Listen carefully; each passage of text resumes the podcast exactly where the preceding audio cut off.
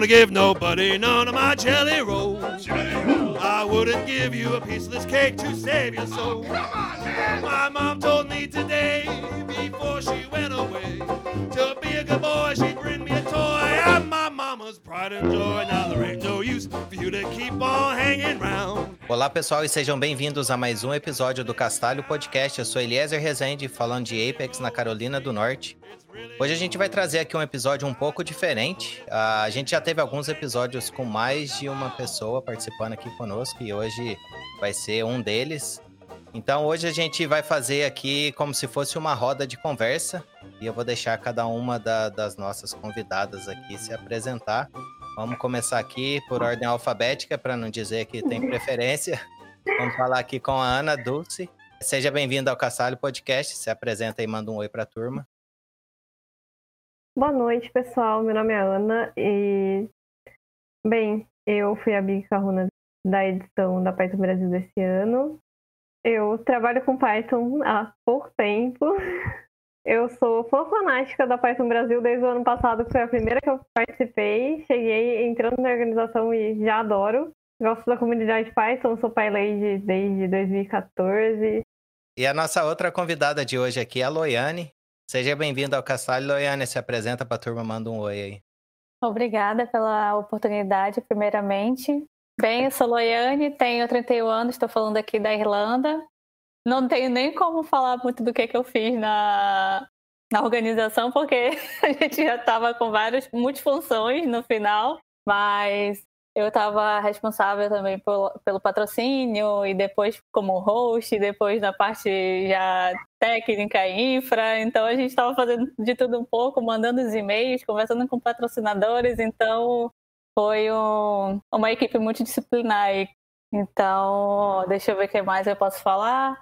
Eu trabalhei como médica no Brasil. Quando eu vim para a Irlanda, eu fiz transição de carreira e trabalho, estou trabalhando agora há poucos meses com ciência de dados, estudando inteligência artificial e fiz uma pós em ciência da computação e recentemente, acho que recentemente não, assim, digamos que uns seis meses eu tenho aí uma imersão de todo, da cabeça ao corpo inteiro em Python e amo essa comunidade, é, foi a melhor coisa que aconteceu na minha vida nos últimos tempos. E também tenho ficado mais ativa na comunidade PyLadies, PyBabies também. E acho que é isso. Oh, maravilha. A gente já teve um pouquinho do spoiler do que, que vai ser o nosso episódio de hoje, né? Mas provavelmente quem está nos acompanhando aqui ao vivo e também quem está ouvindo o áudio já sabe que o episódio de hoje é sobre a Python Brasil 2020. A primeira edição que foi 100% online. O bom da Python Brasil é estar tá junto, todo mundo junto, para principalmente o, o pós-evento, né? O evento é sensacional, pós-evento também é igual ou, ou melhor, dependendo porque a gente tem a oportunidade, assim, de, de ter um contato mais próximo. Então, a gente vai bater um papo aqui, vai saber como é que a Ana, por exemplo, em menos de um ano ou um ano e pouco, se, se tornou, né, a, a Big Carrone e acabou organizando a edição agora de 2020. E eu fiquei curioso a respeito dessa transição da, da Loiane, né, de médica para programadora. Vamos ver o que, que a comunidade Python fez. Então vamos hum. começar aqui com a Ana. O que que te trouxe assim para perto da, da comunidade Python? O que que fez conhecer? Você falou que tem aí um ano, um ano e pouco, né? Parece que, que você está com a comunidade, ou pelo menos tá, foi a primeira Python Brasil que você participou. Você corrige o que eu estou falando de errado aqui, mas é o que que te trouxe assim até mais próximo da comunidade? Como é que você descobriu o Python e a comunidade? Eu conheci Python por intermédio do professor Massanuri, né? Que é o, a pessoa que leva o PyLadies para as PyLadies lá em 2014, é, quando eu era organizadora de uma semana da computação. é, já começou aí as organizações de evento, né? Então, lá a gente conheceu o PyLadies, então é, esse contato aí com a comunidade local eu já tenho desde 2014, quando a gente fundou um PyLadies aqui em São Carlos, eu sou do interior de São Paulo. Então, já tem um tempinho. Mas assim, eu sempre fui aqui da comunidade local, né? Tipo, eu participei do PyLadies por todo esse tempo. Sou membro turista do grupo Pai Sanca. Eu apareço lá de vez em quando, eu sumo um pouco. E o ano passado, é, eu é, acabei entrando para a organização da Python Brasil 2019. porque era aqui em Ribeirão Preto, perto de São Carlos, e eu conheci o pessoal da organização é, no, no outro evento de Python que eu estava organizando. Eu estava organizando um evento regional de Python, e aí eu conheci o pessoal da organização da Python Brasil, e o Malk me convidou para organizar a Python Brasil. E aí, tipo, isso 15 dias depois de eu ter terminado um evento. eu já entrei na organização de outro. É, assim, eu tinha zero conhecimento de Python Brasil, porque eu nunca tinha ido para uma Python Brasil, então eu tava bem, assim, preocupada. Nossa, eu tava bem segura no começo, mas o pessoal da organização do ano passado era maravilhoso. É, eu acabei, assim, me dando muito bem com eles e com a comunidade. E aí, esse ano, eu estaria na organização da Python Brasil 2020 de Caxias. Eu conheci Adriano maravilhoso e Perseu ano passado lá na, durante o evento conversei muito com eles e aí eu tinha combinado de estar na organização desse ano. Mas eu, aí pandemia veio e problemas acontecem. O evento de Caxias ele foi adiado para o ano que vem. Aí Marco Roger e André Pastore, meados de julho, resolveram ressuscitar a Python Brasil. O Cássio Botaro já tinha comentado de fazer uma, uma Python Brasil online, mas tinha acabado não dando certo, assim, tipo, na, na época ele não estava com tanta disponibilidade para levar o evento. E aí Pastore e Roger ressuscitaram a ideia em julho. E eu tava no grupo porque eu tava na organização da Python Brasil 2020. Eles me chamaram e tudo bem, né? Claro que eu ia animar, eu ia organizar a Python Brasil de qualquer jeito. Óbvio que eu ia achar super legal e ia animar tentar organizar uma Python Brasil online. Mas assim, não tava nos meus planos ser responsável pelo evento, sabe? Dona Letícia Portela tem uma boa parcela de culpa nisso. é, ela conversou assim muito comigo, disse não, vai lá, você consegue. Eu acreditei nela. O Roger jogou muito sujo, pedindo pra Letícia vir conversar comigo. Mas, apesar do susto inicial, é, eu tomei coragem de achar que ia dar tudo certo e aceitei a responsabilidade. Bom, mas antes da gente falar mais aí dos detalhes, né? Ela estava certa ou estava errada quando ela falou que, que você ia dar conta? Ah, tava certa, porque assim, no início eu tava um pouco preocupada, mas eu acho que a maior parte. Aliás, assim, para começar, né? Você não, é, você não organiza um evento sozinha. Eu tinha a melhor, melhor time possível ali comigo, não tinha como as coisas darem errado. Loiane maravilhosa, Roger incrível, Pastore, se fale, que é a pessoa mais prática e mais organizada do universo, e Camila e Camila e Gislene e Juliana. Aline. Aline, nossa, gente, Aline, pessoa mais incrível do universo. Então, assim, tipo, o que eu acho que eu fiz certo foi chamar as pessoas certas para a organização. Esse ponto eu me considero 100% vencedora. Gabu também, gente, eu tô esquecendo nomes aí. Mas assim, para mim, a, o papel fundamental da pessoa responsável pelo evento é essa: chamar as pessoas para participarem e pessoas que estejam com vontade, pessoas que estejam animadas em organizar a Python Brasil. Então, assim, dado que esse time era maravilhoso, eu me considero super vencedora nessa, nessa escolha. A Letícia tá falando, eu já sabia aqui no, no, no chat. Eu já ia falar só um adendo, que a Ana realmente é muito maravilhosa, como a Letícia falou ali no chat, porque acho que para todos nós, assim, que participamos da, da organização, e a gente sempre falava, a Ana não tinha tempo ruim, tá tudo bem, gente, eu resolvo. E a gente, Ana, tá bom, delega. Se não tiver dando, delega. Tipo, vai, vai passando, não, não fica segurando tudo. E ela sempre vinha com uma solução sempre com a mente lá na frente, então ela foi incrível. Eu sei que as pessoas, outras pessoas também que vai, iriam fazer parte né, dessa, dessa edição presencial também, eu imagino que são pessoas incríveis, não, não as conheço, mas a Ana sem igual. Acho que foi, uma, foi melhor, um dos melhores presentes também de 2020 para mim, e acredito que para muita gente que não conhecia e acabou conhecendo porque estava participando da organização. Bom, aproveitar aqui que você tá fazendo esse adendo, Loiane. Conta aí pra gente como é que você acabou aí na organização. A Ana já, já falou que, que entrou em contato com você, mas aí o que que talvez te trouxe assim. Vamos começar a mesma coisa lá com a Ana. Eu acabei falando errado que ela participou na primeira, no primeiro evento de Python faz um ano, né? Eu achei que ela tinha entrado na comunidade, então até na hora que eu vi que eu tinha falado errado, ela me corrigiu certinho. Mas e você, Laiane, qual que é a, sua é, relação com, com a comunidade? Faz quanto tempo que você tem algum contato aí de, de certa forma? E não sei se isso teve a ver com a sua mudança de carreira, né? De médica para programadora. Conta um pouquinho para a gente.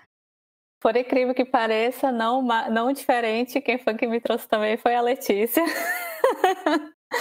foi a mesma situação. Na verdade, a Lei, ela trouxe até Python para minha vida. Foi uma das coisas mais maravilhosas que já aconteceram né, nessa minha transição de carreira. Que quando eu vim para cá, eu já tinha para Irlanda, eu já tinha decidido que eu ia iniciar essa transição de carreira, mas no início foi um pouco difícil, porque é, até a minha. A, a, linguagem que eu tinha presenciado assim, de início não era Python, então foi um baque muito grande, mas depois, que conheci, depois de abril, acho que foi abril, eu conheci a Lele, que nós não nos conhecemos pessoalmente, nós nos conhecemos por uma live de pandemia, né, de para, dos parabéns aí de aniversário de pandemia, e ela estava nessa live e eu estava falando sobre o projeto que eu estava estudando na, na minha transição de carreira e ela bem discreta. Vocês estão falando de programação? Vamos falar um pouco mais. E acabou virando minha mentora e me apresentou Python e assim foi o melhor presente da minha vida de 2020. Eu já falei isso para ela várias vezes quando acho que quando começou essa questão da, da Python Brasil que iria existir, eu não conhecia a comunidade, assim, conhecia a linguagem, mas não conhecia a comunidade, não participava muito assim da comunidade. Já tinha participado de eventos de tecnologia aqui na Irlanda, mas não assim de uma linguagem. E aí, quando eu comecei a, a estudar Python e conhecer Python mais a, a fundo, ter mais é, é, não o aprimoramento, mas eu digo mesmo de conhecer a, as pessoas, quem, os livros e tudo mais, que a Lê, a Lê sempre compartilhava tudo né, com a gente. E aí ela falou: é, olha, vai ter, vai ter a Python Brasil desse ano. Acho que seria bom você. Seria uma boa oportunidade para você participar da comunidade. Aí eu falei, tá bom então. E aí eu entrei já no Paileiros também, que ela já me jogou lá também. Pronto, já, já faz aqui, já participa da comunidade com as meninas, já se apresenta. E aí acabei entrando para a organização desse jeito. E foi assim. E foi a melhor coisa que aconteceu. Seguindo pelo, pelo chat aqui, né? Pessoal falando, ó. Letícia, o Marco, a Natália, o Eduardo, Melissa, Deixa eu ver se eu não tô esquecendo ninguém que tá. O chat hoje tá movimentado. Patrícia Coelho também. O pessoal tá tudo. Tá, tá bem agitado aqui, é, falando que, que gostou da, da, do evento, que foi incrível, que a organização foi muito boa. Então, eu acho que assim, a, a, isso aí reforça, né, o quanto talvez ter tido, né, essa, essa Python Brasil que tinha sido adiada por conta de, de ser um evento presencial, mas que, que mesmo sendo virtual, a, acabou refletindo que sempre a gente, até, até não sei se dá para falar que é clichê a gente trazer o pessoal da organização da Python Brasil aqui no Cassalho, porque o, o tem uma certa relação assim com Python, né? Até porque eu trabalho com Python, o Og, que antes participava aqui conosco, né? O Bruno Rocha, sempre ligado à comunidade Python, então acaba que Python vem mais naturalmente aqui. Então é, é bem bacana ver que, que assim, por vocês duas, ver que valeu a pena, de certa forma. Eu imagino que o trabalho é muito grande, a gente já vai falar um pouquinho mais sobre isso. Mas é, bom, primeiramente, obrigado por vocês e por todo mundo que esteve envolvido de certa forma com a organização, todo mundo que participou também, né, tá apresentando e lá na, nas palestras e todo mundo que foi é, participou assim, assistindo, né, as palestras. Eu acho que isso aí que se faz um evento, né? Tem a organização, tem o lado da organização, tem o lado da apresentação e tem o lado das pessoas que vão lá é, participar e assistir. Então, eu acho que isso tudo, assim, que transforma a comunidade Python aqui. É, é, assim, a experiência que todo mundo que a gente traz aqui fala com relação à comunidade, você vê que tem, assim, um, uma, uma forma bem vibrante, né, de, de falar da comunidade. Mas eu, eu vou, vou fazer uma... Vou tentar criar um sumário aqui de como organizar um evento presencial obviamente deixando um tanto de coisa de, de lado. Mas é, alguns pontos importantes que eu imagino, né? Nunca organizei um evento de, do, do porte que seria a Python Brasil. Mas num evento presencial, você teria ali talvez a, a parte do local, né? Que, que seria a parte mais importante para poder atender e receber todo mundo. E talvez ter a questão também de patrocinador para poder viabilizar né, a, a, a questão de estar tá alugando esse local, porque a gente sabe que normalmente, dependendo da cidade, para você alugar um espaço é muito caro. É, como é que isso se trazendo assim para o meio digital? Como que, que se traduz essa questão assim do, do dos pontos que vocês duas é, viriam assim ser uh, os pontos mais críticos, os, os pontos que foram. Obviamente teve todo um trabalho, teve a questão de patrocínio, mas com relação a viabilizar esse evento de forma digital, qual que seria assim o principal ou talvez alguns pontos que vocês acharam que seriam assim, são pontos bastante críticos e que se alguém estiver pensando né, em estar tá organizando qualquer evento, mesmo que talvez menor escala ou não, seria uma boa dica para eles. Vamos começar com a Ana. É, assim, a parte que foi mais complicada, aliás, vou citar uma parte aqui, eu acho que a Loiane vai concordar comigo. É, foram os tutoriais, porque é muito difícil levar essa experiência de transmissão de conhecimento e, tipo, mão na massa para o meio digital. É um tipo de interação diferente do que você tem numa sala de aula, onde dá para você ter monitores, é um pouco mais complicado, a gente teve um pouco de dificuldade nisso. E também que, por exemplo, um, pediram para que a gente gravasse os tutoriais, só que isso poderia inibir as pessoas de, de perguntarem para as pessoas que estão ministrando o tutorial. Nós optamos por não gravar por esse motivo e também por motivos de direitos de imagem de todas as pessoas que participam. Então, assim, era uma coisa um tanto burocrática e também a gente gostaria que as pessoas que estavam participando tivessem realmente uma experiência boa, né? Então foi uma parte bem difícil. E, assim, uma coisa que a comunidade Python valoriza muito e que a gente teve muita dificuldade em trazer para o meio online foi a interação. Porque a, a gente sabe que tem bastante gente aí que teria ido para uma Python Brasil presencial e que nem apareceu na Python Brasil online porque achou que a interação seria muito ruim, porque vai para rever as pessoas, porque esse contato é, da comunidade é muito forte, é muito mandatório, né? Então, isso foi uma coisa que a gente se preocupou desde o começo em como não fazer só palestras onde só as pessoas assistem um vídeo e não interagem com o palestrante e não conseguem interagir entre si. Nesse ponto, as pessoas que trouxeram a ideia do Discord foi a Camila Maia, é, acertou muito.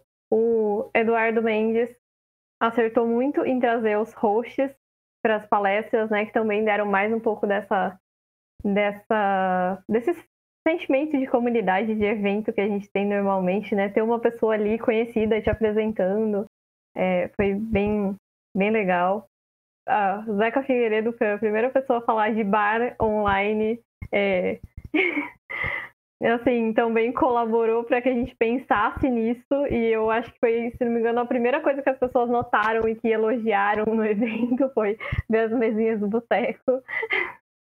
Então, assim, é, eu não sei exatamente se eu respondi a sua pergunta ou se eu só confundi mais as coisas, mas no geral, a infraestrutura para organizar um evento online também não é uma coisa tão simples assim. Tipo, reinventar para funcionar online foi meio complicado. E a gente ainda tentou é, usar toda, todas as ferramentas que fossem mais acessíveis, né? Tipo Discord e, e YouTube, para que todo mundo pudesse ver, para que todo mundo pudesse participar. E, é, para realmente fazer uma Python Brasil mais acessível. E você, Loiane, o que é que você identifica assim como os pontos que, que talvez na, na seu ponto de vista assim foram mais críticos ou que você viu certa dificuldade em estar tá, talvez ajudando na, na organização? Eu sigo com o mesmo pensamento da Ana, foi a questão da, do, dos tutoriais, das, das sprint nem tanto, mas dos tutoriais principalmente, porque nós pensamos em faz, deixar o máximo possível meio que parecido com uma sala de aula, porém ainda ficou as pessoas não aceitaram muito, os participantes não aceitaram muito porque era muito restrito e por ser algo na internet, online, queriam que abrissem muitas vagas e tudo mais. A gente também queria, mas ao mesmo tempo que nós queríamos, nós não iríamos ter controle, até porque a plataforma que nós estávamos utilizando, ela tinha um certo limite para se caso o palestrante ministrasse, fizesse stream, né? Então limitavam uma quantidade de pessoas para, aquela, para aquele canal. E aí essa limitação até que trazia a sensação de ser uma sala de aula, porque limitava até para um tanto um tanto razoável assim de pessoas. Claro que considerando o número de inscritos que esse ano foi o recorde, então por ser online, né, uma edição online, todo mundo poderia participar, então foi muito viável para as pessoas participarem mesmo. E deixa eu ver que mais. Ah, como eu estava participando, eu era do time de resposta do Código de Conduta. É, ficamos muito apreensivos, apreensivos no princípio, porque a gente não sabia como queria controlar essas pessoas, então a gente acabou desativando os comentários das lives no YouTube para diminuir essa questão da quebra do código de conduta. E consegui, conseguimos visualizar bem algumas coisas que aconteciam lá no canal, foto ou user, porque o Discord é uma plataforma de game, né? Então você imagina que tem fotos de anime, tem uns nomes bem de nick bem estranhos, então as pessoas acabavam que não mudavam, né? Não era nem por maldade. Mas ainda bem, graças a Deus, eu sempre falo que a educação ela é tudo. E eu chegava com as pessoas e pedia para trocar o nome. Então, acho que esse foi um dos maiores desafios. Eu acredito que o que eu senti assim, no último dia, o Roger até me, a Letícia me mandou, eu mandei um áudio chorando para ela na hora, quando acabou. E o Roger também falando, ele, nossa, tá feliz? Porque assim, era eu em casa, sozinha aqui, era de madrugada, né? Quando acabou. E eu tava assim, parecia que tava passando um, um turbilhão de emoções, que eu até me arrepio de novo só de imaginar. E eu acho que isso foi uma das. Assim, teve limitações, teve como em qualquer lugar, né? Mesmo física, mas acredito que a maior limitação foi essa mesmo, o encontro da comunidade, porque ainda mais nesse momento agora que a gente está de pandemia, de incertezas e tudo mais, eu acho que, tirando tudo isso que a gente já falou, esse foi o. Acho que para mim foi o mais pesado. Acho que é porque eu gosto muito dessa, dessa questão de contato, de calor humano e de comunidade, pessoas. E as pessoas foram sempre muito queridas. A gente formou meio que uma família mesmo da organização desse ano. E foi assim. Eu acho que esse foi o pior lado, de não poder estar presencialmente com as pessoas, mas a gente conseguiu as mesas foram impressionantes, assim, a gente conseguiu trazer uma sensação de que a gente estava lá, todo mundo junto, comentando. Mas eu acho que foi isso. Eu acho que a maior parte de desafios é fazer com que as pessoas, os palestrantes, os participantes e todo mundo entenda que mesmo a gente podendo fazer tudo que estava ao nosso, nosso, ao nosso alcance, ainda assim não seria uma Python Brasil presencial, mas acho que foi isso. É realmente essa parte assim do, do calor humano, né, de estar presente. Se você for pensar do lado de um tutorial, seria assim, numa sala onde que a pessoa que está ministrando aquele tutorial teria a possibilidade, talvez, sentar com você na mesma mesa, né, se fosse de, de forma presencial. Então, a, a ideia, o conceito, né, que, que vocês mencionaram aí a respeito de tentar manter o mais próximo disso, uma vez que é impossível, já que é um meio completamente diferente, eu acho que foi bacana, assim, de tentar manter a essência. Obviamente que não vai ser igual. E outra coisa também que eu ia trazer como curiosidade, ou talvez uma outra pergunta, seria o fato da, da, da participação, né? Porque uma das coisas que a gente via, e até a questão da Python Brasil ser cada ano numa, numa cidade diferente, é de estar tá mais próximo de, de, das pessoas, né? Então, é, viajando o país, dessa forma você consegue talvez ter a oportunidade né, de participar em alguma das edições. Então, a, a, minha pergunta, a outra pergunta seria a nível assim de, de questão do, do número de inscritos, que já foi o recorde, né? Acho que você falou, Loiane, que foi o recorde. Então, realmente, por outro lado, né, embora não, não seja o lado pessoal que tem esse contato, né, de, de principalmente a, a, gente fala muito da comunidade, então o contato humano, o calor humano, e, e ter a possibilidade de conversar realmente é o diferencial. Mas a, o fato também de talvez incluir, né, ser mais inclusivo no sentido de não atender apenas uma região, um determinado lugar no, no país, eu acho que seria assim, sei lá, colocando um pouquinho na balança, não, não vai ser igual, porque o fato de você estar presencial, acho que não, não tem como, na minha né? Concepção não tem como, não, nada bate isso. Mas pelo menos, assim, acho que dá para. Não é aquele negócio que se, é, seria completamente desvantagem, digamos assim. Dá, dá para equilibrar um pouquinho melhor. Mas bacana, assim, é, eu tive a possibilidade, eu, eu, tive na abertura, que foi com as Pie Ladies, achei bem bacana. E aí depois eu assisti algumas outras palestras, ainda tem bastante coisa que, que eu preciso tá, tá vendo.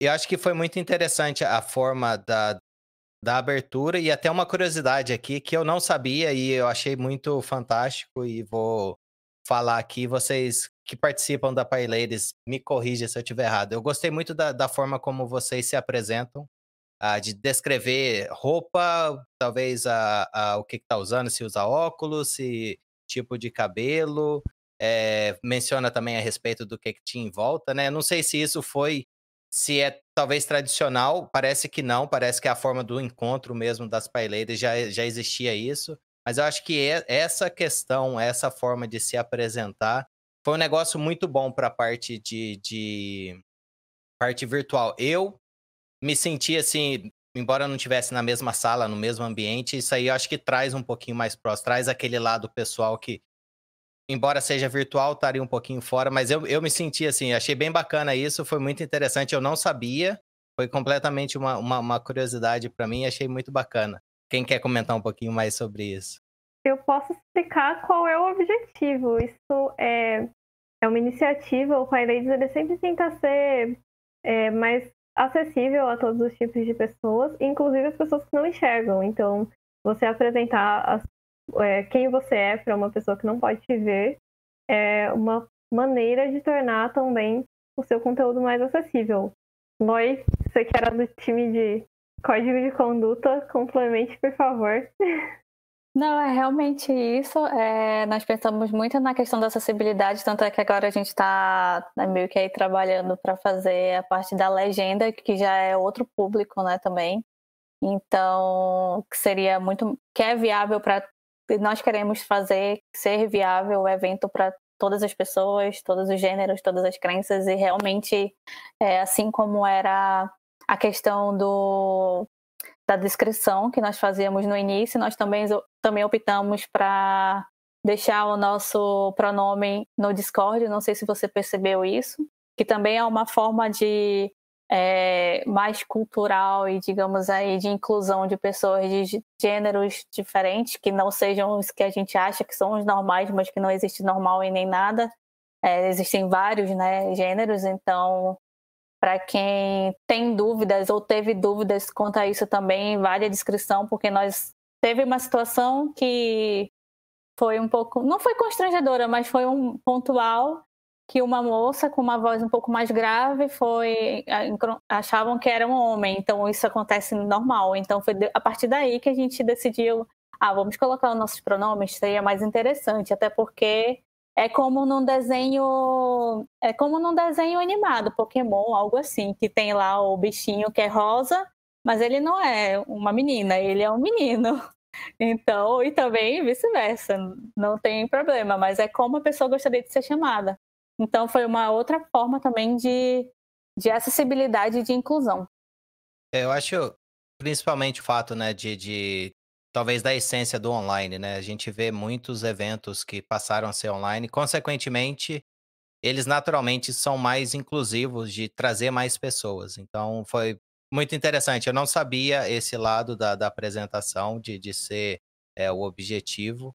Mas, assim, para mim que nunca conheceu, eu achei bem valioso para mim. Imagino que as pessoas né, que, que aproveitam de, de, dessa forma de apresentar pessoas que não enxergam e conseguiria se ambientar, igual eu falei, eu não estava no lugar, eu estava vendo a câmera, e mesmo assim, depois da descrição, eu, eu senti que parecia que estava no mesmo lugar, embora eu conseguisse estar tá vendo a câmera. Então, eu acho que isso aí realmente, assim, para quem não tenha, não tivesse né, a possibilidade de estar tá vendo a câmera, consequentemente, talvez a, a, sensação de, de, entender um pouquinho mais ao redor, eu acho que seria esse negócio, assim, traz, parece ser pessoal, tá ali do seu lado, talvez você tá no mesmo ambiente, tá muito bacana. Eu achei que é, essas iniciativas, assim, foram, foram muito interessantes e, e muito, é, não sei, bem feitas, não sei se essa seria a palavra assim, mas eu acho que, que realmente é, é, um, é uma forma que, que talvez até para edição presencial trazer um pouquinho disso depois, porque tem muita gente que não tem a possibilidade de, de assistir, de acompanhar, de estar tá lá no, no evento.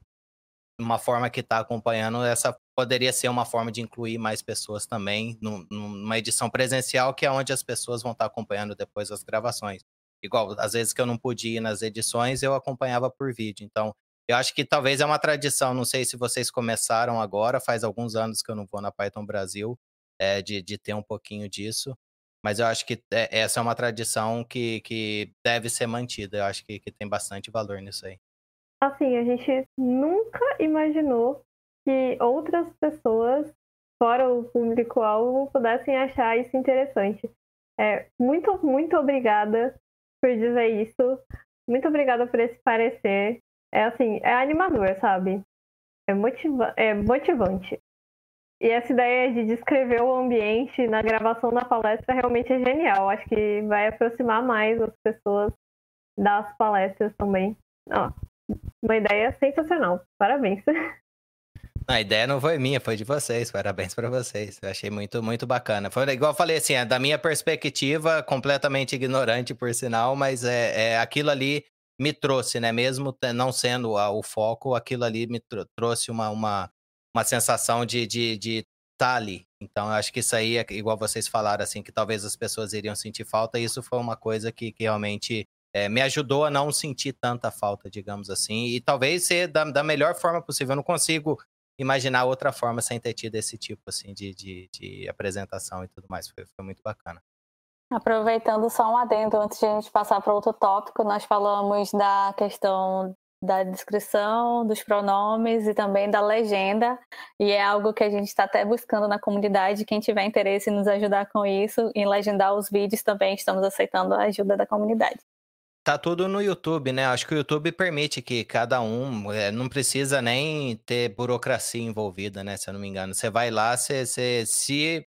Da mesma forma que você pode abrir um pull request, talvez, para algum projeto, você vai lá, você pode abrir um pull request, entre aspas, para poder oferecer a, a, a legenda.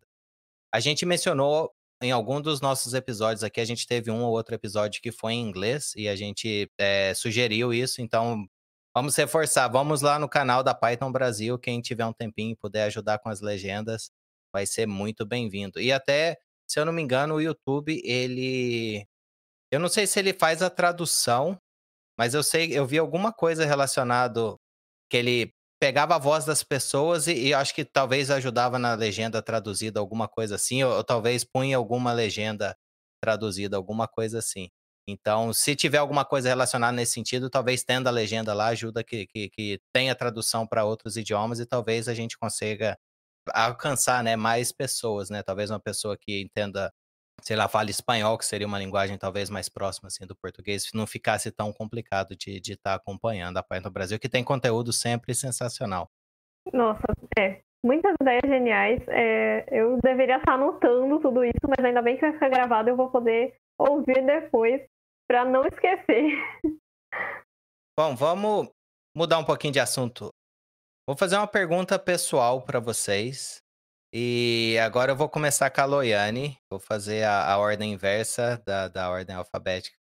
Como era a Loiane antes da organização da Python Brasil e como é a Loiane agora? Você mencionou a respeito de ter ali aquele momento onde você estava com várias sensações, né, acontecendo ao mesmo tempo, né, depois que, que encerrou.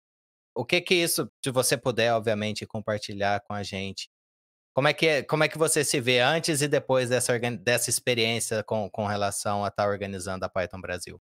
Nossa, é um mix de, de sentimentos, assim, porque eu já vim de uma outra área da saúde e, infelizmente, eu não me senti tão acolhida numa comunidade como eu me senti ah, sendo acolhida pela Python Brasil.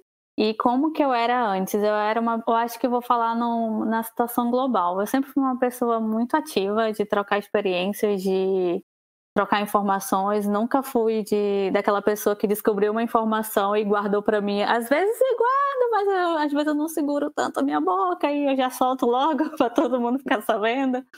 E aí eu nunca fui essa uma pessoa muito restrita, né? E tanto é que era algo que eu via, que eu não me enxergava na minha área no Brasil, né? Assim, dos meus colegas, que é um pouco mais elitizada, né? E aí, quando eu entrei para a organização da Python Brasil, já foi de cara outra sensação, assim, daquela, aquele sentimento de equipe.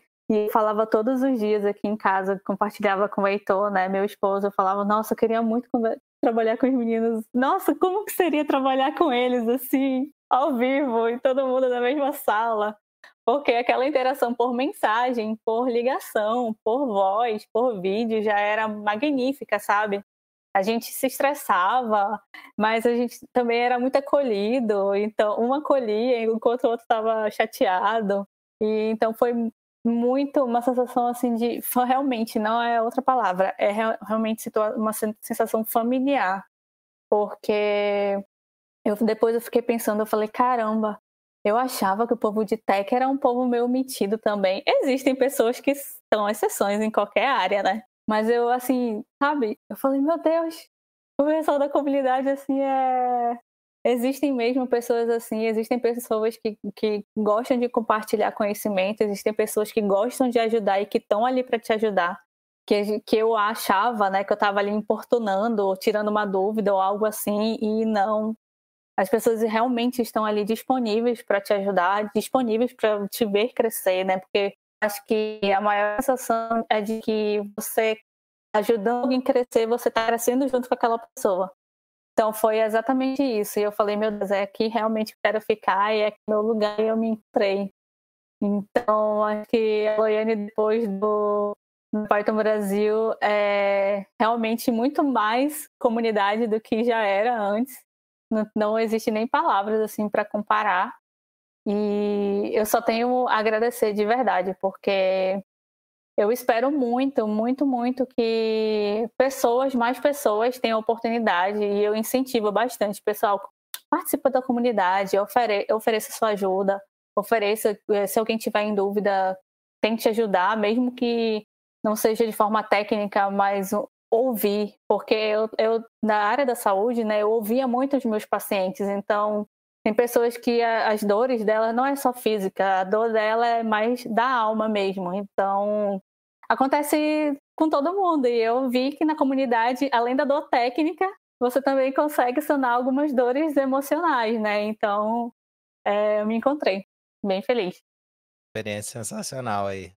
E você, Ana, como é que foi Ana antes da, da organização da Python Brasil e depois da organização da Python Brasil? O que, que você percebe que mudou assim você? Olha, é, eu acho que eu ganhei muita confiança em mim mesma depois da organização da Python Brasil.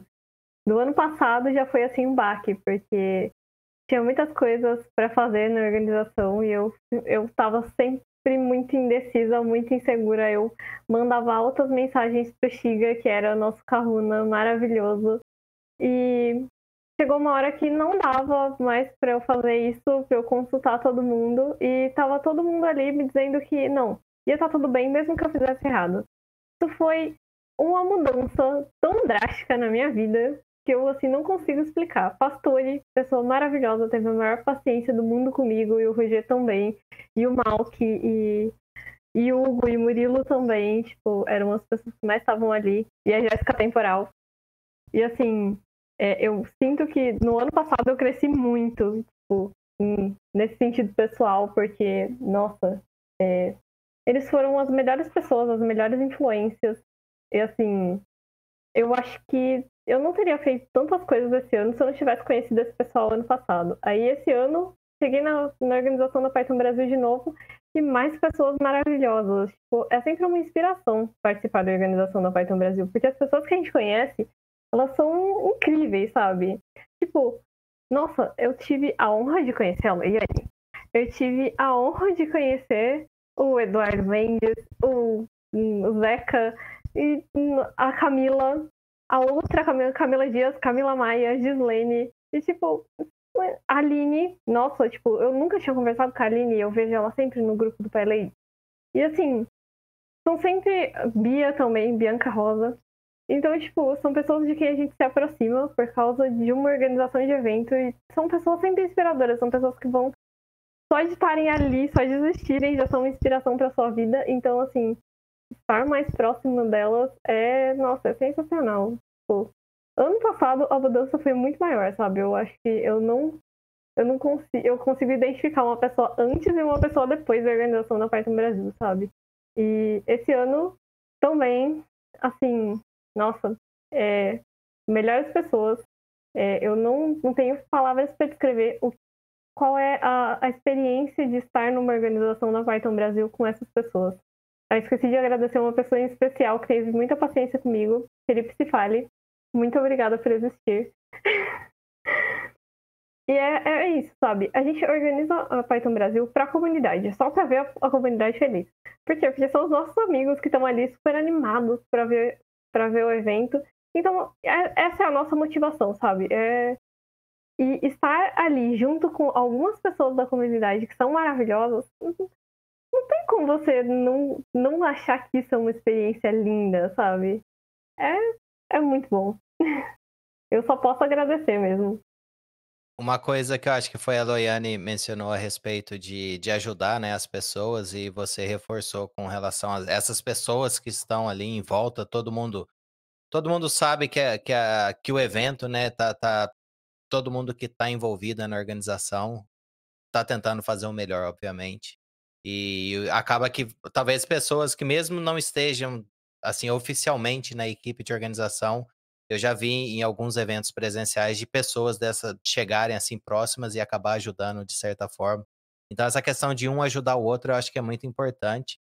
E aqui vai talvez uma, uma sugestão. É, uma das coisas que a gente mencionou algumas vezes aqui no, no foi a respeito assim de você não ter vergonha do seu, vamos, vamos dizer assim, nível de conhecimento mas eu gosto de falar da sua experiência, no sentido que cada um tem a sua experiência e o seu ponto de vista talvez é, é a forma de você explicar. Embora comecei na linguagem hoje, por exemplo, então eu tenho ali um nível pouco tempo de experiência com essa linguagem em particular.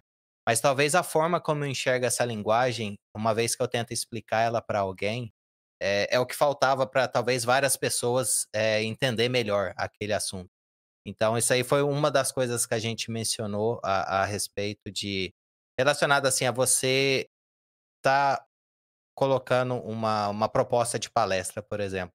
Mas a, a, aparentemente essa atitude, né, de talvez é, fazer, embora você não se julgue talvez capaz de, de fazer aquilo, mas se colocar numa posição que seja um pouquinho é, desconfortável para vocês, é, para as pessoas, né, tipo para você, para si mesmo, isso não te traga talvez a realização que vocês duas acabaram de, de compartilhar aqui com a gente. Então, assim, se lá atrás vocês tivessem falado assim, ah, não vou mexer com isso, não, dá muito trabalho assim, talvez hoje vocês não estariam falando assim, essa, esse conjunto de emoções, de, de realizações, provavelmente frustrações também, mas é, essa mistura toda, mas na, na minha visão, né, e pelo que vocês escreveram, a, a o balanço foi assim muito positivo e bem emocionante, digamos assim. Então acho que, que vale a pena. No, no, no, independente, pega e faz e depois vê o que, que foi. Se for o caso, melhora para a próxima e assim que, que, que vai fazendo.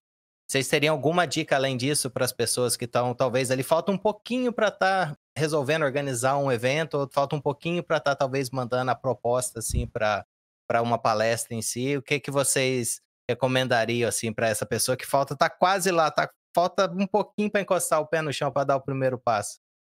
É, primeiro, avisa pra gente que você tá indeciso. A gente vai te mandar mensagem infinitas vezes, a gente vai te cobrar, a gente vai te incentivar até você resolver submeter a sua palestra. É assim, tenho certeza disso. É, as pessoas que postavam lá no Twitter, ah, acho que vou é, submeter uma palestra. A gente ficava lá em cima Vamos lá, submete sim, manda ver, a gente acredita em você. Tipo, conta, conta pra gente, dá a oportunidade da gente tentar te convencer a mandar, sabe? As pessoas da organização normalmente são pessoas super animadas. Tipo, dê a oportunidade da gente tentar te convencer a, a submeter a sua palestra.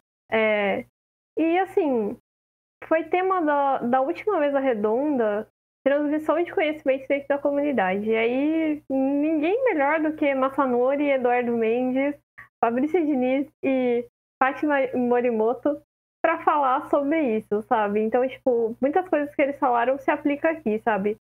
o que você sabe, o pouco que você sabe pode ser muito para outra pessoa. Então, isso é uma coisa que a gente até tentou trazer na Python Brasil para ver se a gente incentivava mais pessoas a pensarem assim para os próximos anos.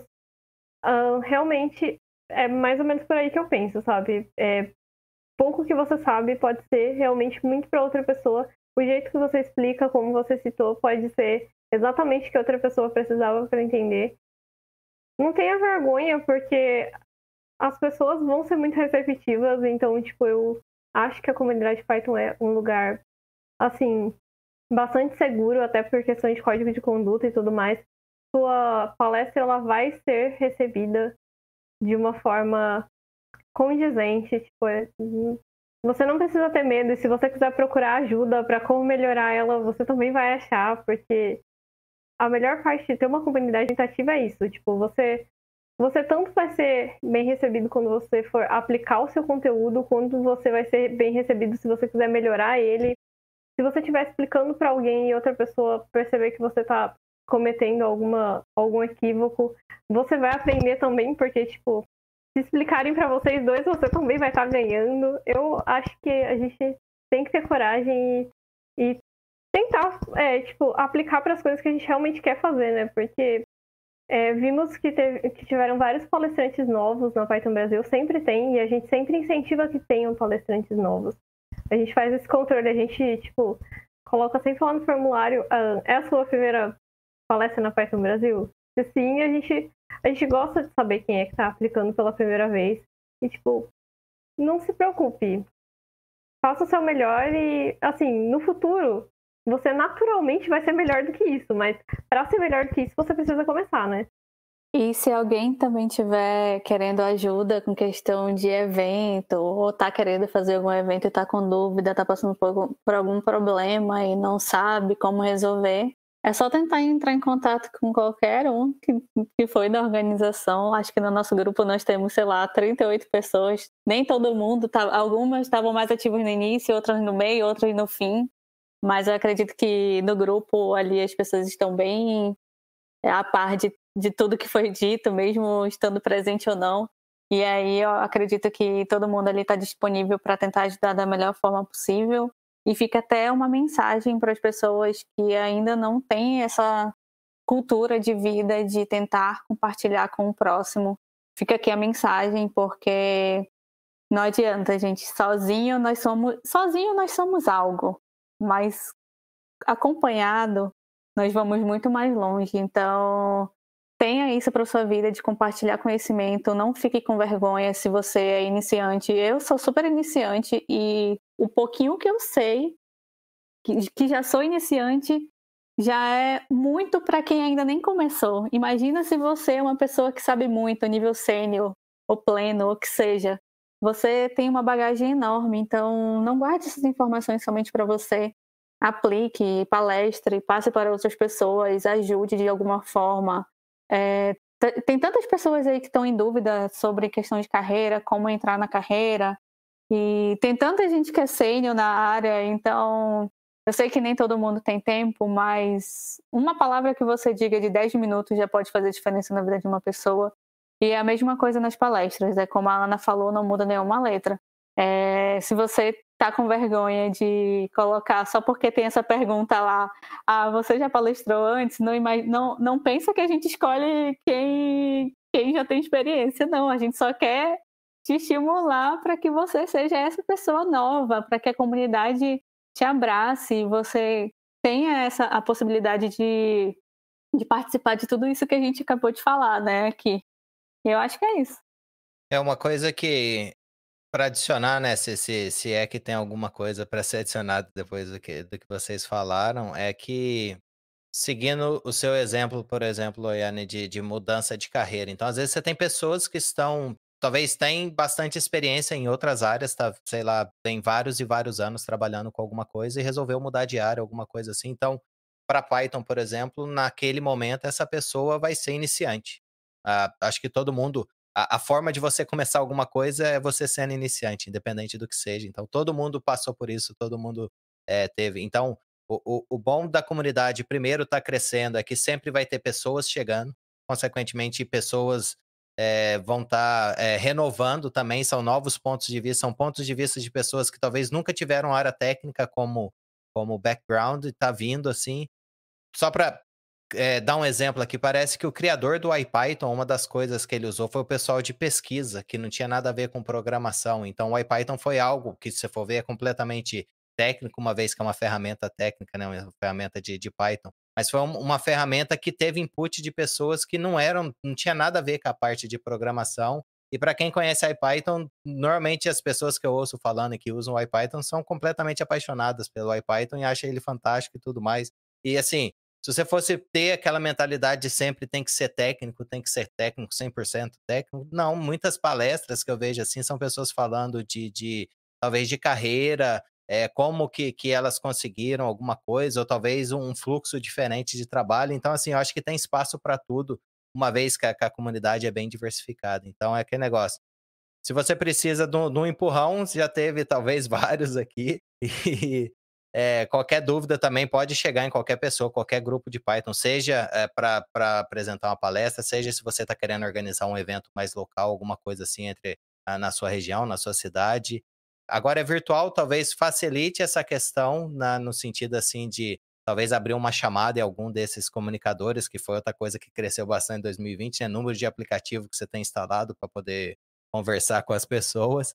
Então, talvez isso aí se aproveita ali, vai dar uma treinada e a palestra também, é, eu acho que, que vale a pena, é uma experiência bem fantástica e todo mundo passou por isso, todo mundo teve aquele medo de mandar a primeira palestra, todo mundo teve aquele medo de talvez organizar o primeiro evento, então, você só vai saber se aquilo é algo que você vai gostar ou não, uma vez que você tente fazer, porque se você não tenta, você já não já é 100% não, digamos assim. Se você tenta, você tem 50% de sim, talvez 90% de sim, 99% de sim, nunca vai saber se não tentar. Mas é isso, vamos, vamos, é, eu acho que, que, igual eu falei, que se precisava do empurrão, já teve vários aqui. e a gente já tá, já tá com um tempo bom aqui de gravação. Tem mais alguma coisa que vocês acham que deveria ser mencionado a respeito da organização que a gente não cobriu aqui nas perguntas? Alguma coisa que vocês imaginam antes da gente talvez ir para o nosso top 5? Eu acho que é interessante que todo mundo, eu não sei se todo mundo sabe, né? Que a Python Brasil é organizada por pessoas da comunidade, então são voluntários da comunidade, são pessoas próximas. Então, assim, normalmente a gente vai fazer o possível para que o evento seja o melhor possível para as pessoas da comunidade, porque nós, é para nós mesmos, praticamente, sabe? É para nós, para as pessoas próximas a nós. Então, assim, não, não tem nenhuma empresa por trás, não existe nenhum lucro, porque até porque os, os ingressos da Python Brasil são todos revertidos para o próprio evento. Isso vale só para evento presencial, mas talvez sejam coisas que nem todo mundo sabe. Mas é isso. Quem organiza a Python Brasil faz isso por puro hobby. E hobby mais complicado, eu diria, mas pelo jeito vale a pena. Vale a pena, vale a pena. A gente conhece umas pessoas maravilhosas no caminho e que fazem valer muito a pena, viu? Inclusive fica aqui o, o convite, né, para que as pessoas possam participar mais, para que a gente, para que esse ciclo seja sempre renovado, assim. Se fale, tá aí há tanto tempo, o Roger também tanto tempo, o Lelê, a Jéssica, a Mário, todo mundo que a Ana já comentou. Então, são pessoas que também já estão na hora, assim, de ficar mais, mais calminho, assim, já fizeram muito.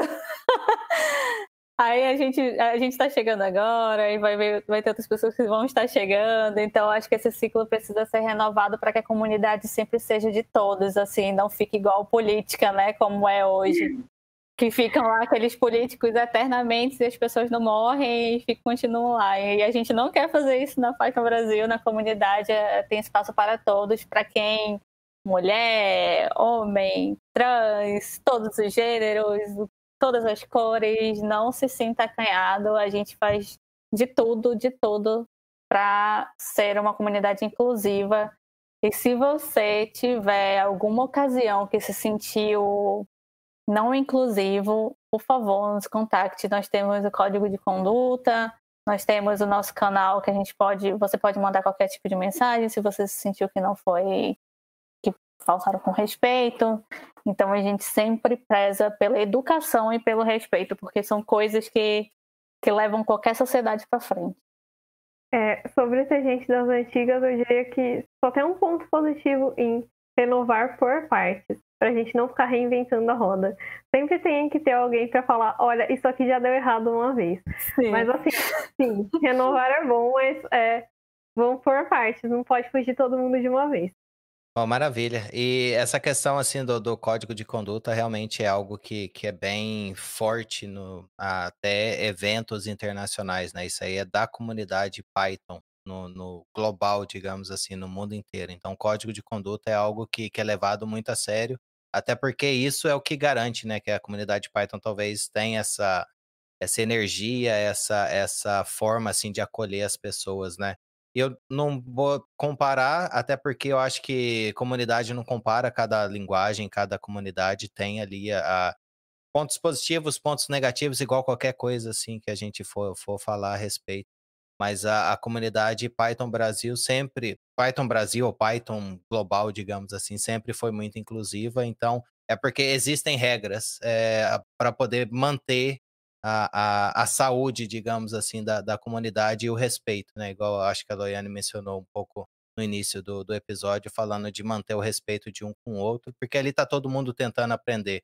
Os organizadores estão tentando organizar da melhor forma, você está tentando lá absorver a melhor, da melhor forma o conteúdo todo que está sendo compartilhado, as pessoas que estão apresentando estão tentando compartilhar isso da melhor forma, então é assim, é tentar um ajudar o outro e realmente todos crescermos juntos, né? Eu acho que isso aí é bem, bem bacana.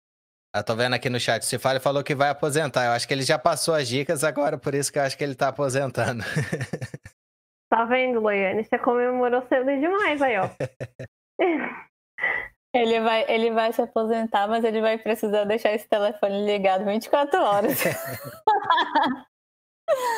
Olha, não existe aposentadoria definitiva, existe, tá? A gente vai existe. continuar te requisitando. Aliás, eu já participei de duas, eu também já posso ir embora. A Loiane, que ainda tá na primeira, ainda pode continuar e passar um pouco pra frente. Vocês vão ficar igual militar na reserva. Se vocês forem chamados, vocês vão, vão vir junto de novo. Claro, não. Assim, eu acho que a coisa mais maravilhosa que eu noto é sempre isso. As pessoas têm super disponibilidade de ajudar. Tipo, várias pessoas que foram hosts, que apresentaram os nossos palestrantes, eram pessoas que não participaram da organização e estavam ali, se dispuseram e participaram super ali dos, dos eventos. A Dorilson, Ceci, Ceci foi a pessoa que mais participou como host do, da Python Brasil inteira. Eu achei, assim, uma disposição incrível, sabe? Nossa, isso deixa a gente muito feliz. Sim, o Adorilson foi que fez o manual, né, pra gente, o manual dos hosts, eu acho. Acho que foi o Adorilson que fez, o Adorilson fez, o Adorilson fez um e a Ceci fez um outro também. A Ceci foi, fez um primeiro que a gente estava usando, tipo, de o que falar. Nossa, Sim. é assim, sério, comunidade Python é a melhor comunidade. A gente vê o pessoal chegando no evento e tentando melhorar o que a gente está fazendo. Isso é maravilhoso, de verdade. Tipo, anima demais. Eu tive muitos feedbacks bons, assim, porque eu chamei muitas colegas, muitas amigas daqui da Irlanda que estão nesse processo. Tem muita mulher aqui agora nesse processo de transição de carreira e tal. E eu falei, pessoal, vai lá, com, com, é, participa, vai olhar as palestras, entra no Discord. Nossa, foi uma chuva de feedback positivo, assim, não teve um, um questionamento até quando acabou, até quando acabaram as inscrições dos tutoriais, assim, algumas ficaram tristes porque não conseguiram e tal. Eu falei, gente, mas tudo, tudo mesmo assim, elas, ah, tudo bem, mas só de estar participando, só de me sentir acolhida, porque eu sempre achei que eu não seria acolhida nessa área, porque é uma área majoritariamente de homens e tudo mais, sabe? Então, ouvir essas coisas e saber que existem pessoas que estão se sentindo acolhida, eu acho que é, eu acho que é um presente para todos nós, assim, que, que fizemos de tudo que estava no nosso alcance. Bom, eu vou aproveitar, vou agradecer, né, vocês duas, porque eu tenho a oportunidade de falando aqui pessoalmente, entre aspas, é, todo mundo, né, que teve de certa forma envolvido com a organização, seja ali também que ajudou na parte de, de host, as pessoas que apresentaram, as pessoas que participaram também, então acho que isso tudo, né, a combinação que, que, que faz com que o evento seja tenha essa emoção toda, né? Essa, essa vibração toda, essa positividade toda. E também agradecer todo mundo, né, que já passou de alguma forma pela comunidade e já ajudou de alguma forma, porque isso aí, assim, são ciclos de pessoas que vão e voltam, ou pessoas que se renovam no sentido, assim, de estar tá continuando com a Python Brasil, que eu nem, nem sei qual, essa edição foi a edição número... Décima sexta. Décima sexta. Então, já tem 16 anos aí que, que a Python Brasil está acontecendo e que tenham, sei lá, muitos mais anos e de, de, de Python Brasil. Isso aí depende, de, de obviamente, da comunidade sempre estar tá mantendo esse evento aí vivo. Então, eu agradeço, né, todo mundo que todo mundo que começou lá, talvez eh, que ali foi o pontapé inicial e todo mundo que foi ali gostou da ideia e foi abraçando e foi participando. E vamos continuar. Se você pode ajudar de alguma forma, seja divulgando, seja comentando, seja perguntando, seja tendo dúvida, porque isso tudo ali, que é a combinação disso tudo que, que transforma. Ah, vamos aproveitar, vamos aqui para o nosso top 5, que a gente já está um tempão aqui conversando, esse papo tá, tá muito bacana. Eu acho que todo mundo que não teve a possibilidade de participar da Python Brasil, talvez já tenha um gostinho assim de que perdeu, e, mas pode acompanhar né, as palestras, o que foi gravado tá lá no canal do YouTube, então a gente vai deixar os links lá no, no show notes. E, obviamente, que não vai ter a chance de interagir lá pelo Discord. Mas se tiver alguma dúvida, deixa lá a sua pergunta, entre em algum dos grupos e mantenha essa interação viva aí até a próxima Python Brasil no ano que vem. Quem sabe presencial, né? Vamos torcer. Bom, vou começar aqui no top 5. Uh, ah, vamos começar com a Ana. E aí a gente vai entrar na categoria, não sei, vou livros. Vamos começar com livros, aí a gente vai para Ana e depois para Loiane sobre livros. E aí eu chamo a próxima categoria e a gente vai invertendo. O que, que você recomenda de livros aí pra gente, Ana? Não precisa ser nenhum livro assim popular, mas um livro que talvez, se você lê algum livro, o que, que você recomendaria aí pra gente? Meu livro preferido de adolescente, Harry Potter, porque, né? É minha época, né? mas assim, é, livros que eu recomendo, O Fantasma da Ópera, muito bom. Eu gosto bastante do Mercador de Veneza e A Tempestade, que são de Shakespeare. Mas aí a peça, eu não sei se alguém tem algum problema com peças de teatro. Mas assim, a história vale muito a pena. Mercador de Veneza e A Tempestade são ótimos. Não são tão conhecidos assim, não é Romeu e Julieta. Eu acho que Romeu e Julieta é um dos menos interessantes. Mas assim, super recomendo. são histórias fantásticas. Aí agora eu não consigo pensar no quinto. Pode passar pra longe. É, quanto, quantos vierem na, na cabeça? E você, Loiane, que, o que, que você recomendaria aí pra gente em termos de, de livro e leitura? Livro e leitura, eu tô. Primeiro, vai ser bem clichê, mas é O Pequeno Príncipe. Eu acho que ajuda muitas pessoas aí na imaginação e viver no mundo da fantasia, ainda mais nesses momentos tão sombrios que a gente tem vivido. É, o Lian In, da Sherry Sandberg que ela fala, é uma, é a, acho que a CEO da, do Facebook, se eu não estou enganada, ou ela mudou agora de, de empresa, não, não recordo, mas quando eu li ela contava muito da história dela, do processo de como ela ingressou nessa carreira de tecnologia, então para as mulheres eu sempre recomendo que peguei essa dica dela e ler, obviamente, e aí eu estou passando aí para outra para posteridade essa dica. Comunicação não violenta também é uma um livro que eu acho que todo mundo deveria ler, principalmente quem não faz terapia, para tentar mudar e melhorar o mundo aí que está tão caótico. É Emotional Agility também, que é no mesmo segmento de questão de comunicação não violenta. E eu acho que o último é Como Fazer Amigos e Influenciar Pessoas também, que é muito bom. Vamos aproveitar que você está aí com o microfone virtual, Loiane. É, o que, que você recomendaria aí de, de música, seja banda, artista, o que, que você gosta de ouvir, seja enquanto está programando, seja enquanto está organizando o Python Brasil virtual, seja enquanto está só relaxando? O que, que você recomenda aí para gente? Olha, quando a gente estava lá no, no, no momento tensão da, das últimas palestras, a gente tá, eu e o Gabu estávamos lá na, no último dia só ouvindo Charlie Brown, era uma coletânea do Charlie Brown. então, recomendo super, porque eu amo Charlie Brown. É, eu também gosto muito de Jack Onassis, que ela é uma cantora bem alternativa, assim, Então, não sei se muita gente conhece, mas eu sou uma pessoa que tem um estilo um pouco eclético. Assim, eu ouço de tudo, desde calcinha preta até o jazz. Mas até na minha cidade, que eu moro lá em Manaus, tem até o Berg Guerra, que é de, de, de brega e a gente está ouvindo também. Mas eu escuto quando estou programando, eu gosto de ouvir muito jazz. Coloco aqui, até no YouTube eu coloco e fica aquelas musiquinhas de café, sabe? Então, e hip hop também eu gosto. Mas eu acho que os dois que eu mais gosto, assim, são Charlie Brown e a Jack Onassis. Eu acho que tem o Chester também. E tem. Eu acho que. É, acho que é isso. São. São clássicos, assim, também que eu gosto da Elise Regina, né? Então, Marisa Monte. São músicas que eu gosto de ouvir, que me acalmam e que as letras são bonitas.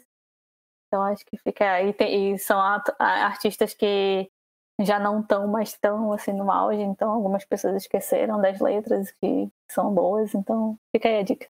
E você, Ana, o que, que você recomenda aí pra gente? Seja na hora que esteja programando, sendo Big Kahuna, uh, conversando com o pessoal, o que, que você recomenda aí pra gente? Nossa, pra música eu sou uma pessoa bem indecisa, viu? Cada dia eu escuto. Eu eu não vario muito, mas é. Sei lá, eu gosto muito de Engenheiros do Havaí.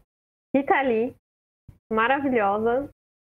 Ah, eu costumo ouvir assim, tipo, coloco aleatórios rocks nacionais, tipo uh, Capital Inicial, Biquíni Cavadão, é, Charlie Brown também, passo bastante pela minha lista, mas é basicamente rock nacional. Alguns mais novos, tipo de 10 anos atrás, alguns um pouco mais velhos, mas um, eu não tenho muito tempo de atualizar minhas músicas, não. Eu não posso falar muito de, de atualizar música, que eu basicamente fico em Linkin Park, então basicamente não, não atualizo. Bom, a gente vai aqui para nossa última categoria, né? Seja a parte de filmes e séries, assim. Não sei se, se você, Ana, é, costuma assistir alguma coisa e recomendaria pra gente o que, que você recomendaria. Então, eu não assisto séries, eu assisto anime. é, de filmes, a Viagem de Hiro é muito fofinho, assim, mas é, basicamente meu tempo todo é, assisti é assistindo anime. Tipo, Steins Gate é meu top 1, é um anime de ficção científica. Assista só quando você não estiver com sono, porque muitos plot twists, mas é maravilhoso. Shingeki no Kyojin, que vai sair a última temporada agora, eu estou contando os dias. Noragami, ah, pode ser esse. Igual você falou, anime, série, qualquer coisa que, que você recomendar aqui tá valendo. A gente normalmente põe filmes e séries que são ali a, a, as coisas, né? Mas é qualquer coisa que você gosta de assistir, na verdade. Esse é, é, é mais o, o, o, tópico. Se tiver mais algum, você pode incluir, senão esses já, já estão ótimos. Não, já tá ótimo, porque eu sou uma pessoa indecisa e eu sumi com a minha lista que tava por aqui, sabe? Eu fechei ela, eu não vou procurar ela de novo, mas pode ser só isso. É tipo, esses animes aí só o top 1 já tava ótimo. tá valendo. Depois eu vou perguntar o nome, que eu não sei se eu vou, vou conseguir pesquisar por eles. Aí a gente deixa os links lá.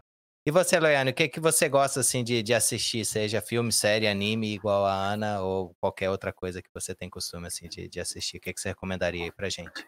Acho que não, não sou muito do time de anime como a Ana. Eu acho que o, único anime que eu assisti foi Death Note, se eu não estou enganada. E há muitos anos atrás. E, mas eu gosto muito, muito, muito de filme de ficção científica, então, e que tenha mulheres na história e eu adoro. Então, que eu vou. Posso até dar uma, umas dicas aqui meio clichês, mas também vou dar umas que talvez não sejam tão conhecidas. É For, For All é, Mankind, se eu não estou enganada, acho que é For All Mankind, é da, da Apple. Não sei se pode falar o, o nome aqui, mas vou ter que falar de onde que é. é, a tá história, é a história, basicamente falando de quando uh, eles foram para a Lua, né? O homem foi para a Lua e depois do processo para levar as mulheres também, incluir as mulheres no, na NASA. Então é magnífico, assim, super recomendo, é, é lindo de ver. The Marvelous Mrs. Maisel, se eu não estou enganada, da Amazon Prime, também muito bom. Deixa eu ver o que mais. Interestelar, é o meu favorito, que eu já assisti, sei lá, cinco vezes, seis vezes. Deixa eu ver também o que mais. Dark, não posso esquecer de Dark. Meu Deus, melhor série da vida. Acho que só vai ficar faltando uma, que eu não estou lembrada. Agora a última que eu assisti foi O Gâmbito da Rainha. Maravilhoso também. Que eu quero assistir um filme que eu descobri hoje no. Eu vou até falar aqui, já que estamos já fazendo a divulgação, que eu não conhecia, mas que muita gente estava falando do Gâmbito da Rainha e tal. Mas que existe já um filme muito bom que se chama Rainha de Catwee. Catwee, eu acho que é Catwee, se eu não estou enganada. Ela é um filme com uma moça também que era ficou muito famosa por conta do xadrez e os personagens são, vamos exaltar, né, as pessoas negras, né, de então vamos dar uma uma indicação, né, para porque eu acho que nós não demos tanta indicação assim de tantas pessoas negras e aí ficou essa dica ah, para fechar a noite. Você falou de, de, mencionar a marca, pode mencionar. Quem sabe eles resolvem patrocinar a gente, não, não tem problema, não. Que ótimo. Bom, eu queria agradecer, né, vocês duas por terem é, participado aqui do Castalho. É, foi muito bom, foi muito bom vocês terem compartilhado assim um pouquinho da experiência pessoal de vocês com relação à organização da Python Brasil. Os desafios, obviamente, a gente sabia que ia ter desafios, porque um evento de, desse porte sempre tem detalhes, né, que, que a gente precisa estar tá resolvendo. E pelo comentário de quem nos acompanhou ao vivo aqui, o pessoal gostou, foi muito bom. E eu gostaria de agradecer a vocês também pessoalmente é, por vocês terem participado da, da organização e ter trabalhado junto com as outras pessoas.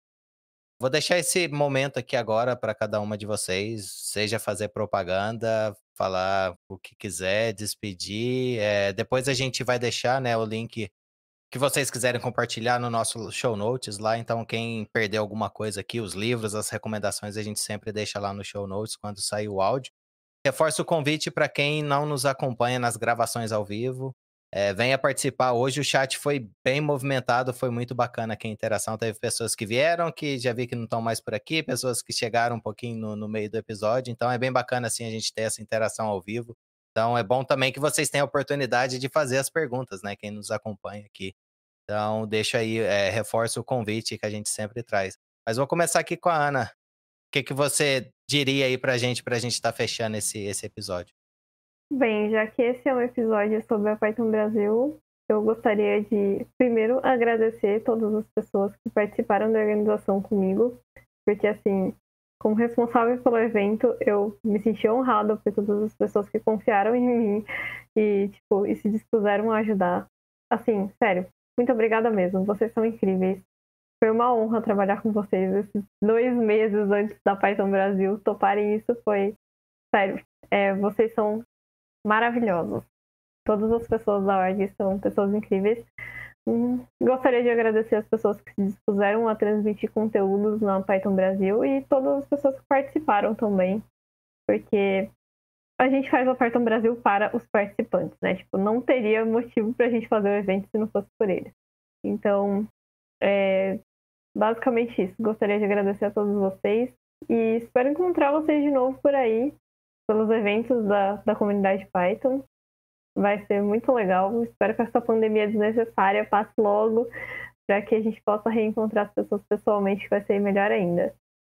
E era só isso que eu tinha para dizer. Eu não tenho. Eu sou um fantasma nas redes sociais, mas quem quiser falar comigo, tipo, eu não posto nada. Eu compartilho alguma coisa no Twitter, mas assim, eu sou um fantasma, mas se falar comigo eu respondo. Então, se alguém quiser falar comigo no Twitter, perguntar alguma coisa, manda aí que no Telegram, alguma coisa do gênero. O Telegram é mais rápido ainda. Mas assim, eu sou um fantasma, mas eu respondo as pessoas. Eu juro. Beleza, a gente vai, vai deixar depois lá o link para quem quiser entrar em contato. E você, Loiane, aproveita esse momento é para você encerrar aí o nosso episódio. O que, que você tem aí para ajudar a gente a fechar aqui o episódio?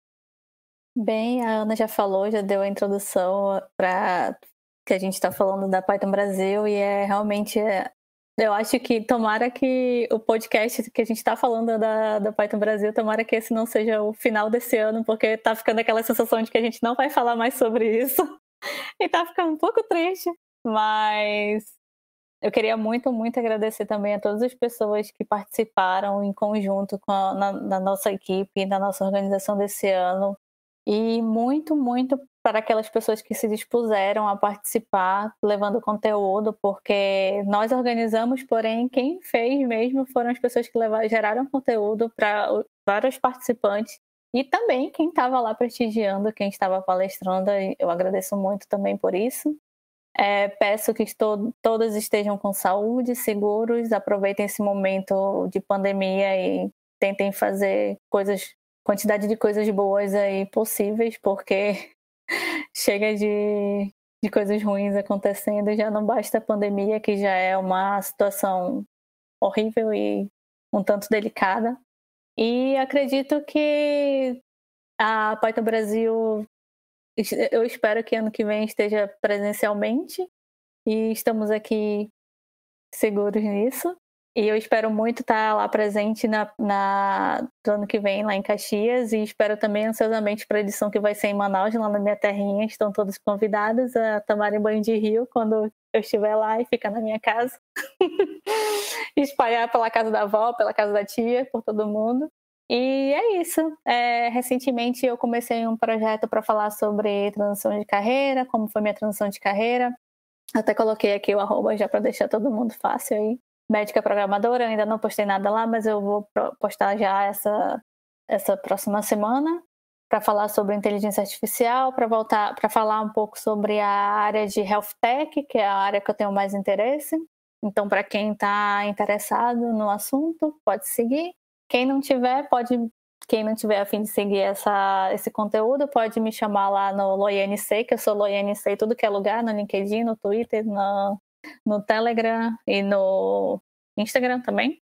E aí, só mandar perguntas. Eu adoro tirar dúvidas das pessoas, com o que eu puder ajudar, seja vida aqui fora, na Irlanda, seja de transição de carreira, seja da vida, seja para você xingar quem quer que você queira xingar. Se for algum político aí que a gente não vai dar o crédito para falar o nome dele aqui, mas também estou disposta. Mas, e quem quiser também perguntar sobre a Python Brasil, estamos aí. E é isso. Muito obrigada a todos que estão nos assistindo. Foi muito bom ver todos vocês aqui, interagir, vai deixar muita saudade agora. É, ouvir a voz da Ana e chega, ai, deu uma saudade. Porque parecia que eu tava, tava na semana da Python Brasil, agora lembrando de novo, assim, da gente se reunindo, conversando. Então, foi muito obrigada, muito obrigada mesmo, Eliezer, pela oportunidade de você estar aqui, que você deu o seu tempo, para que a gente pudesse falar um pouco mais dessa história da, da organização do evento para a comunidade, né? Porque como a gente cansou de falar aqui, né? É para a comunidade tudo que a gente faz, tudo que a gente fez, tudo que as pessoas que já fizeram. Então, a gente só espera que a comunidade permaneça mais unida e que a gente possa realmente fazer algo de bom para todos e acolher todos, né? Aqueles que chegam, aqueles que já estão, sei lá, se por questão de idade ou doença, qualquer coisa já estão saindo, mas que a gente sempre possa estar tá acolhendo as pessoas da melhor forma possível. É, eu gostaria de agradecer de novo a Eliezer por ser um excelente host, ter recebido a gente no Castalho, pelo convite, pelo espaço para falar mais sobre a Python Brasil. É, isso é muito importante para a gente. É, obrigada pelo, pela atenção, pela disposição, pelo seu tempo. Eu que, eu que tenho que agradecer aqui, acho que todo mundo que, que vai estar acompanhando depois do episódio, acho que também vão é, ser gratos né, de terem vocês aqui conosco. Agradeço mesmo a, a participação de vocês e igual eu falei, a comunidade Python é uma comunidade que eu tenho mais contato, que eu gosto bastante e tenho, assim, a honra e prazer de, de fazer parte, de certa forma, embora eu não seja tão ativo igual uma vez eu fui, já fui moderador de, de lista, já fui um pouco mais ativo nesse ponto, mas não, não, não tô mais tanto assim. Mas eu que agradeço. Agradeço a Loiane, que já está de madrugada, entrando madrugada lá na Irlanda para estar tá aqui conosco durante a gravação. Agradeço você também, Ana, por ter dedicado esse tempo aqui. Agradeço todo mundo que acompanhou aqui ao vivo, né? A interação foi bem bacana, os feedbacks aqui que, que foram dados a respeito da, da Python Brasil 2020 foram bem positivos. Então, se você não teve a oportunidade de acompanhar, mais uma vez o convite, dá uma olhada lá no canal do YouTube, a gente vai deixar o link lá, você pode estar acompanhando as palestras e fique de olho para os próximos eventos de Python.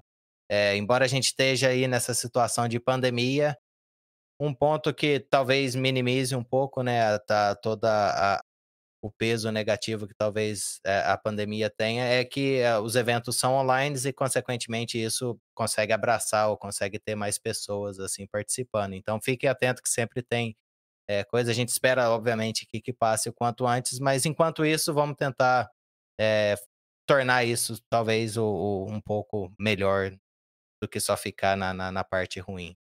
Agradeço todo mundo que compartilha, que ajuda a divulgar o Castalho também. Agradeço o pessoal que nos acompanha pelo áudio, né? O áudio, a gente sempre é, libera o áudio depois da gravação. Então a gente tem a parte ao vivo e tem a parte depois do áudio. E sempre tem pessoas que participam tanto ao vivo quanto depois mandando feedback no áudio, deixando comentário. Então agradeço vocês e todo mundo que compartilha está sempre interagindo. Isso aí que acaba motivando a sempre estar tá, tá continuando e trazendo mais pessoas incríveis aqui pro, pro Castalho. O episódio foi um pouquinho mais longo, mas eu acho que valeu a pena, foi, foi muito bacana. É, vamos dizer que foi em dobro hoje, né? Tivemos duas convidadas aqui. É, então é isso. Até o próximo episódio.